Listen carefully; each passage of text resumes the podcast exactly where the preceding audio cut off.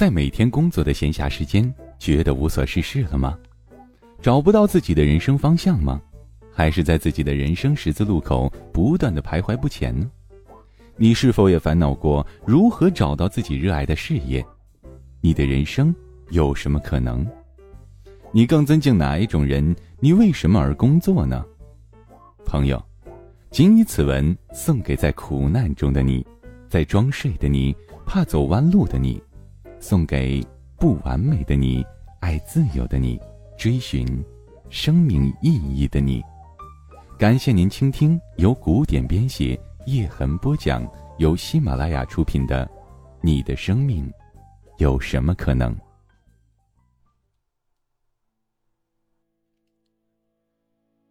第五回：为什么你活得无趣？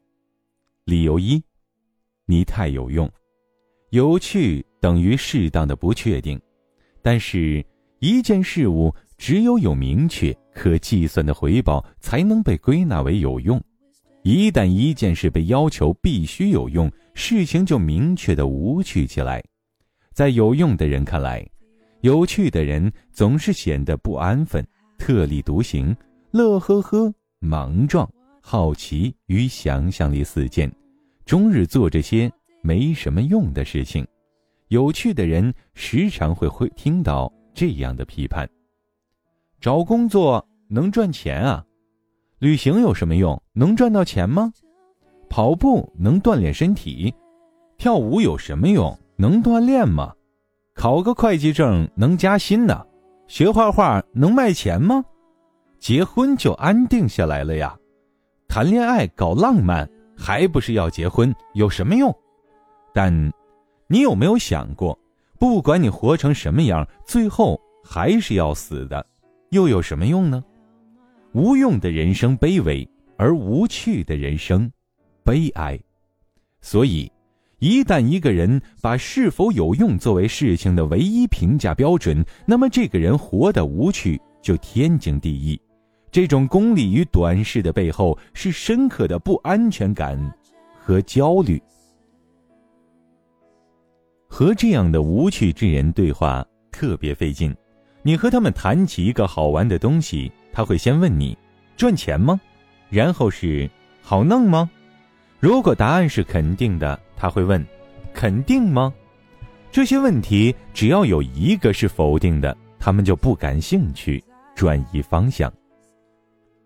在我们的教育中也有同样的焦虑，家长把教育当教育产品，既然是教育产品，那么一段是付钱。一段就是高分数，这样的教育，别说是投资未来，连购买现在家长都嫌慢，恨不得今天花一万，明天提五分。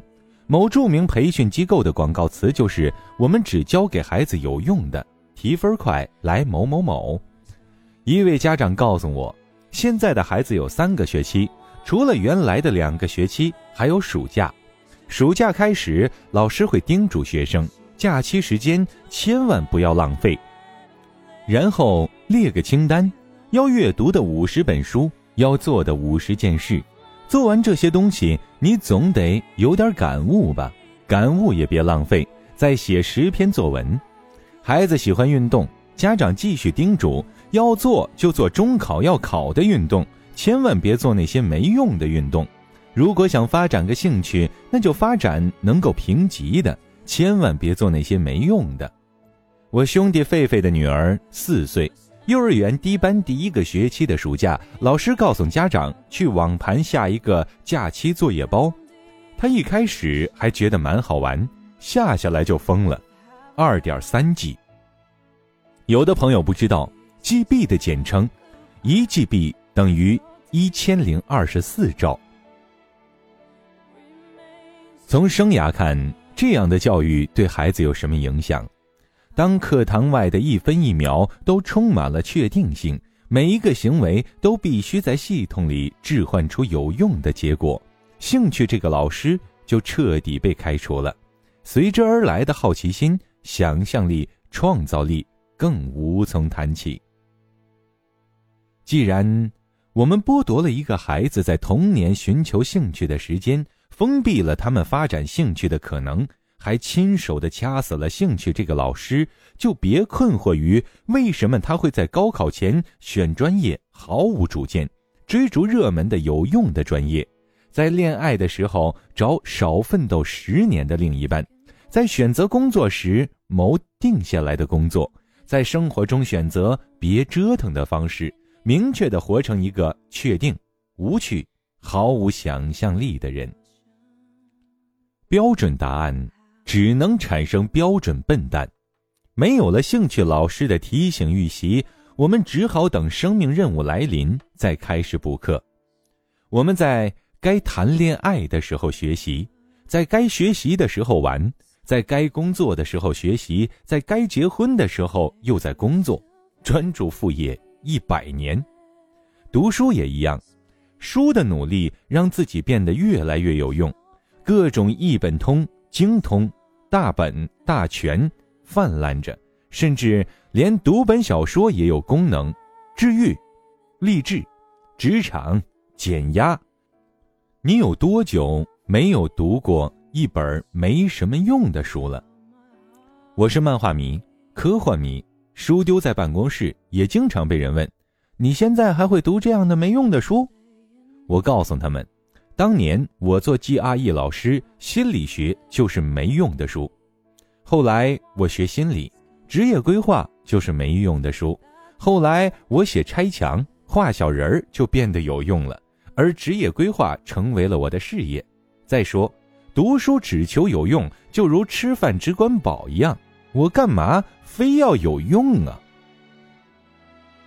我们身边充满这种无趣之人。当你一次次的解释之后，也就开始懒得对他们说明。从功能主义心理学来说，有趣是我们为未来做的准备，给未知的未来的存款。有趣是勇敢者的游戏。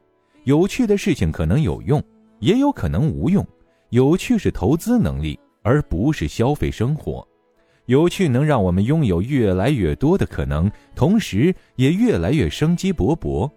而无趣之人，逐渐长大，世界与他们越来越无关了。在我自己看来，有趣怎么也不为过。有趣是种活着的、元气淋漓的状态。有趣证明我们还年轻，还在打开新的世界，还在长大，没有长老。批注《水浒传》的才子金圣叹，五十四岁因为哭庙案入狱。临行前，儿子花钱打点关系，在大牢见到他，他大笔一挥，给儿子写好遗书，叮嘱回家看。这么一位才气纵横的文学家，因充满浩然正气，发动大家反文字狱而入狱。见大儿子最后一面，会写点什么呢？儿子回家打开字条，字付大儿看。咸菜与黄豆同吃，大有胡桃滋味。此法一传，我无疑憾意。今生叹绝笔。几天后，在南京三山街行刑，他的首级落地，耳里滚出两个纸团。好，疼。这种人在有趣里永生。兴趣攻略。避免活得太有用。一，要想在生活中创造不确定性，先要留出生命中的空白。我们的大脑喜欢空白，一旦出现空白，就会把自己潜意识里迫切的东西填进去。每周给自己设定一个第八页，不要设定任何，比如说我要养成一个习惯，或者要发现自己的兴趣这样的期待。然后以自己最放松的状态投入，随便干点什么。你可以漫步某个地方，约一个不常见的人，或者参加一个此前不会参加的聚会。总之，做点不一样的事情。给自己定下一个闹钟，在铃声响起之前，不准看表，不准做重复的事。回家给自己做个梳理，三四次以后，必有收获。二，与有趣的人待在一起，找到身边你觉得有趣的人，和他们待在一起，看看他们业余时间在干什么。作为讲师，总需要出差。头几年还觉得有趣，看看名胜古迹。几年下来，全国好玩的地方都去过了，但全国也迅速的变得越来越一模一样。我对出差开始厌倦，直到我有一天想，既然地方被扫荡完了，为什么不找有趣的人？于是我做了一张中国好玩的人地图。每一个城市，我都标出来自己想认识的人，出发前给他们私信，要求拜访。艾特秋叶雨露老师就是这么认识的。我开始爱出差，去武汉了。亲爱的听众朋友，感谢您收听由喜马拉雅出品的《你的生命有什么可能》，本文作者古典播讲叶之痕。三，读些无用却有趣的书。四，不跟团的自助游。五，加入一个全新的兴趣小组。理由二，深陷感官兴趣的泥潭。我们生活在一个人类历史上感官刺激最集中的年代。调查说，现代人每天要看近一百五十条广告。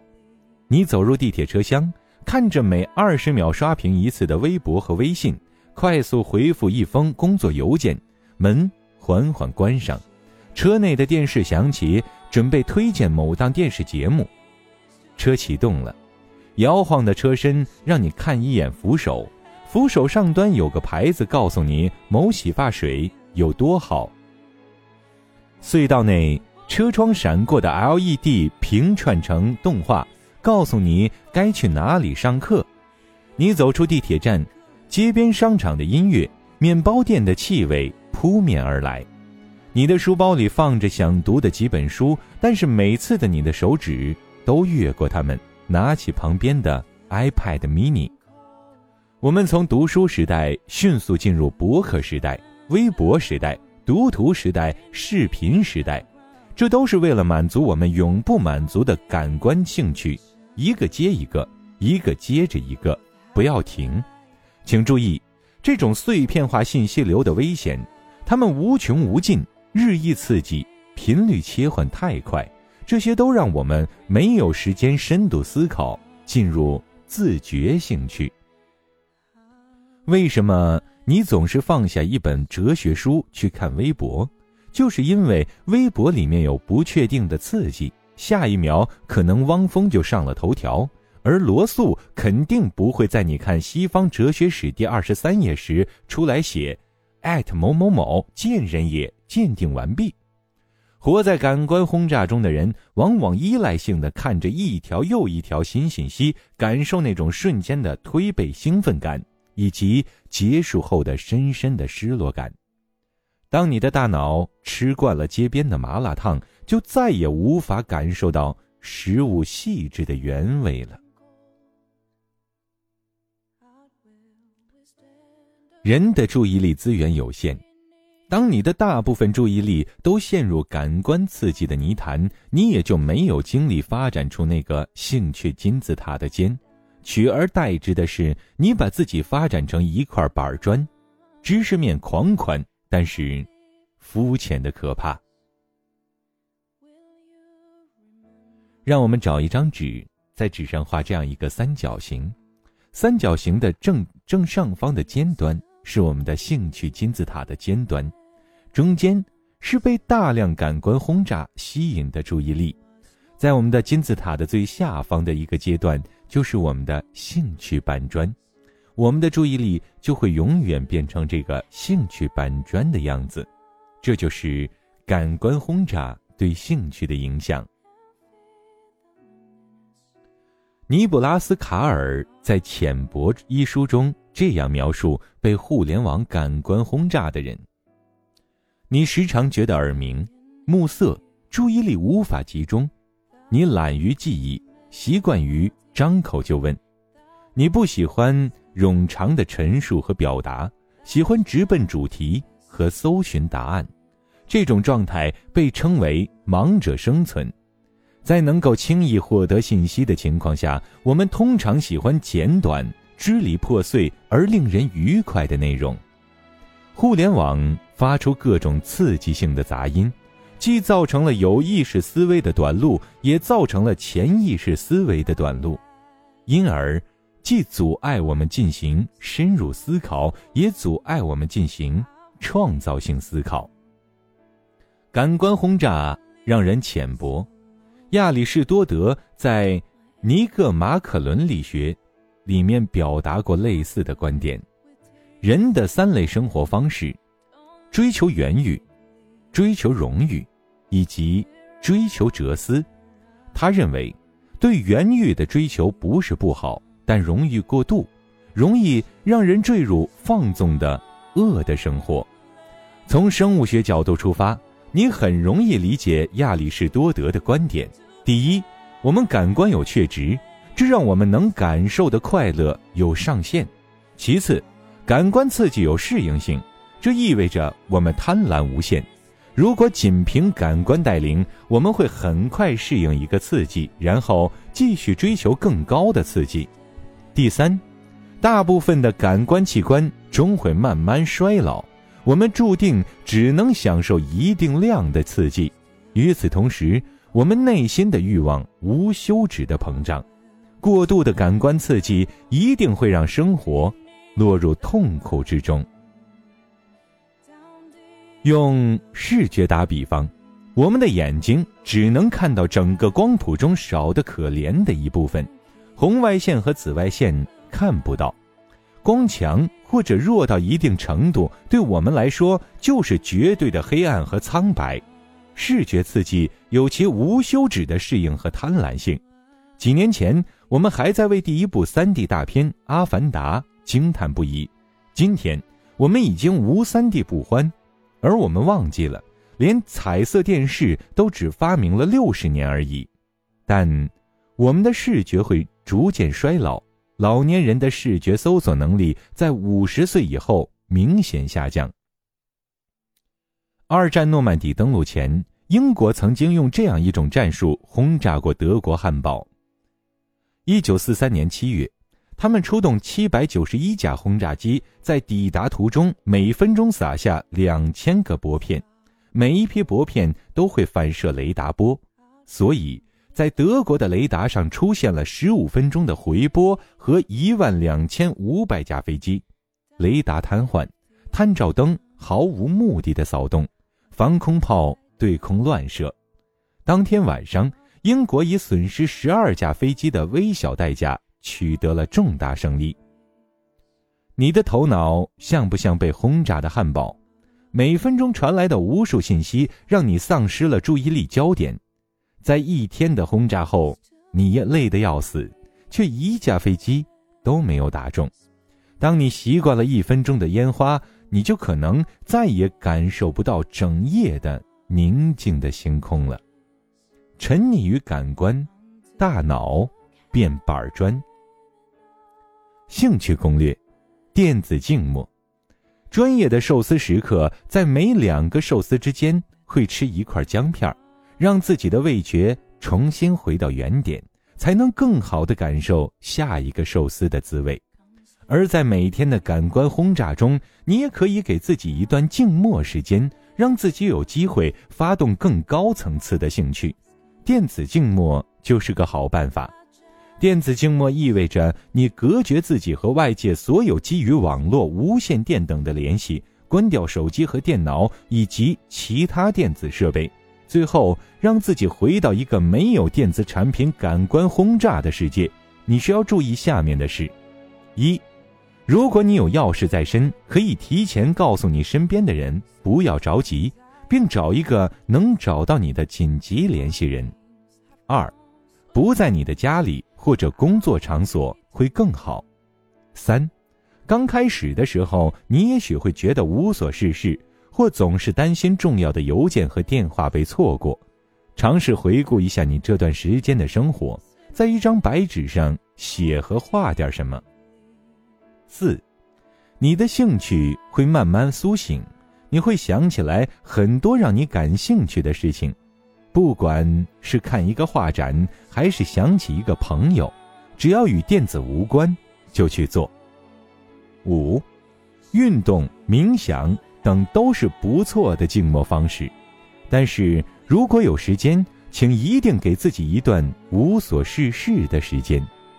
每个星期坚持半天甚至一天时间，一个月后你会慢慢发现自己重新对生活产生了新的兴趣。亲爱的听众朋友，感谢您收听由喜马拉雅出品的《你的生命有什么可能》，本文作者古典播讲人叶之痕。